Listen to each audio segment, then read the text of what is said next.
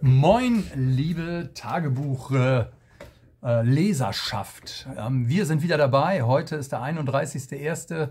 Der Januar ist schon wieder rum und äh, Bibellesen äh, macht die Welt und die Zeit ja quasi noch ein bisschen schneller und auch ein bisschen schöner.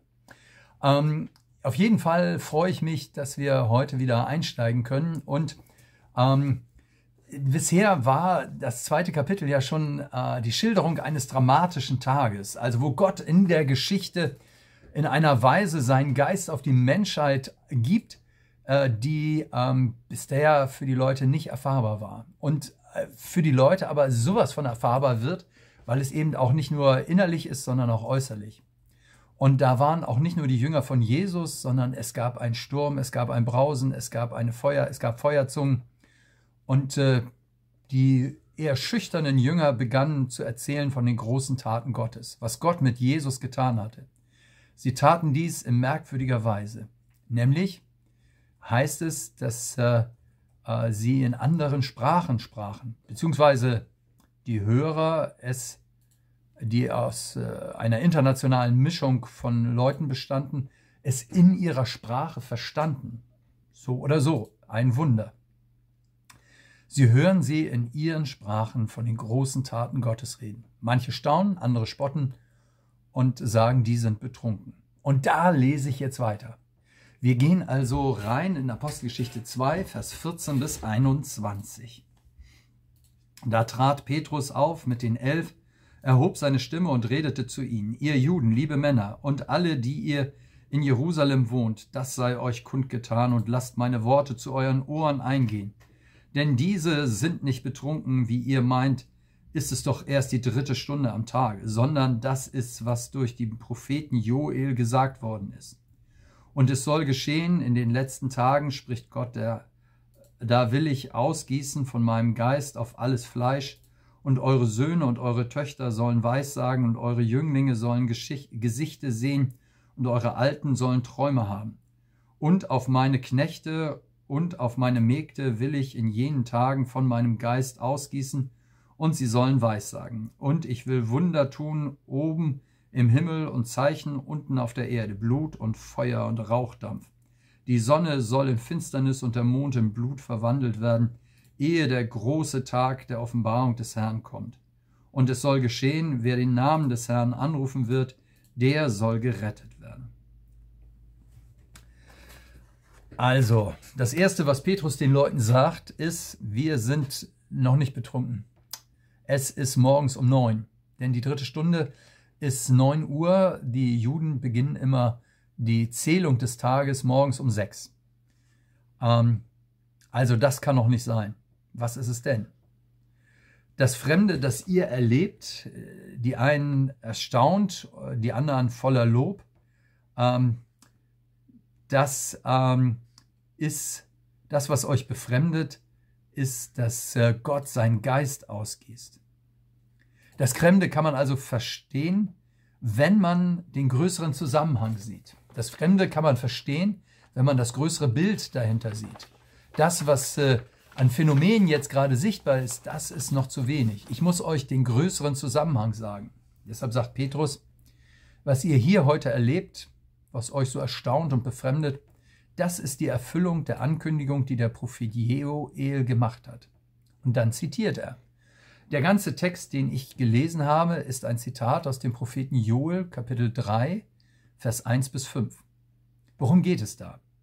Dass Gott seinen Geist ausgießen will. Nun muss man sich immer wieder klar machen, Geist ist bei uns Gedanken, ähm, etwas, äh, Geistiges, also eher äh, so ein bisschen was, äh, was für ein Kopf.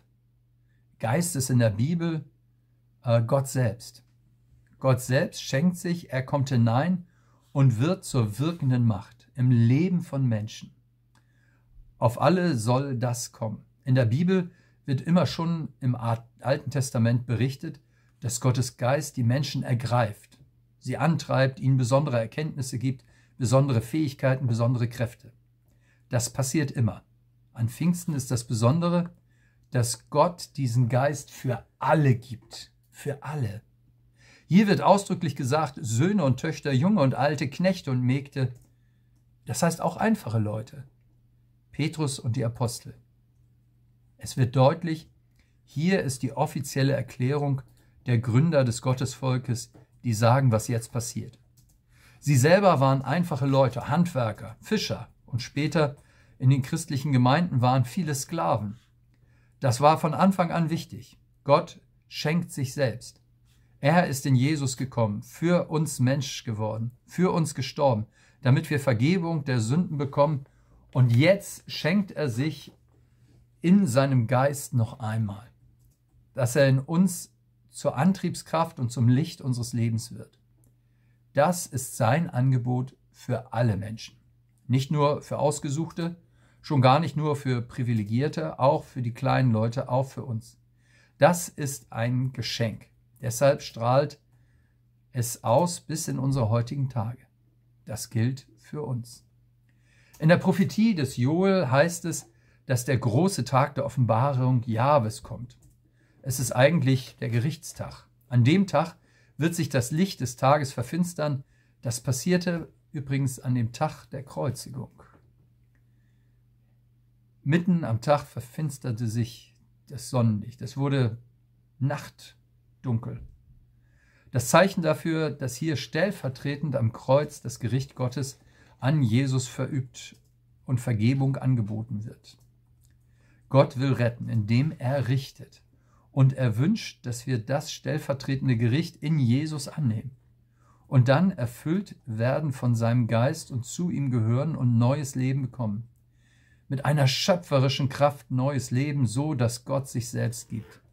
Der Zugang ist der letzte Satz. Apostelgeschichte 2, Vers 21.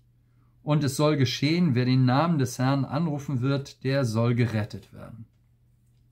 Der Name des Herrn, Jahwe, Gott will persönlich angeredet werden. Im Neuen Testament für alle Völker, Jesus, Jeshua. Das heißt, Jahwe rettet. Und das ist Programm. In Jesus kommt Gott selbst und rettet. Er gibt seinen Namen, damit wir eine persönliche Beziehung zu ihm haben. Er gibt sich ganz in seinem Wesen zu erkennen. Wir sollen sein Herz kennen, seine Wirklichkeit erfahren. Das ist den Namen des Herrn anrufen. Jesus ist der Name, das ist der Zugang.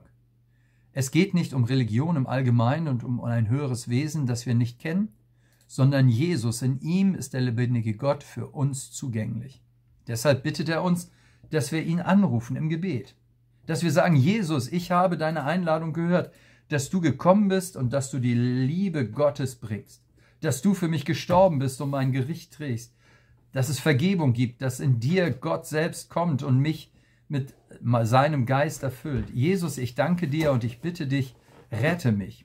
Wer den Namen des Herrn anruft, der soll errettet werden. Rettung ist ja ein starker Ausdruck.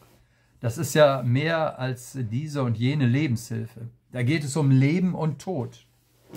Wer den Namen Gottes anruft, der soll errettet werden. Nimm das bitte in Anspruch. Komm wo auch immer du herkommst, suchend, fragend, ablehnend, vielleicht machst du auch deine Witze und rufe Jesus an im Gebet, öffne dich damit für sein Leben und empfange den Geist Gottes durch Jesus. Und du beginnst ein neues Leben mit der Kraft, die allein Gott durch Jesus geben kann.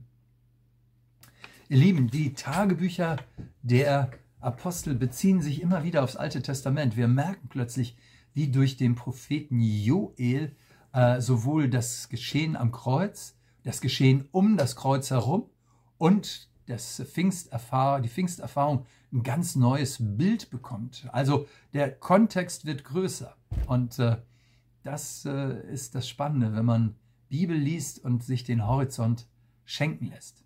Für heute wünsche ich dir erstmal alles Gute. Nächste Woche geht es weiter und äh, dann äh, sind wir schon ja, auf der finalen Strecke ähm, des äh, zweiten Kapitels. Also es wird noch besser. Die erste Gemeinde gründet sich.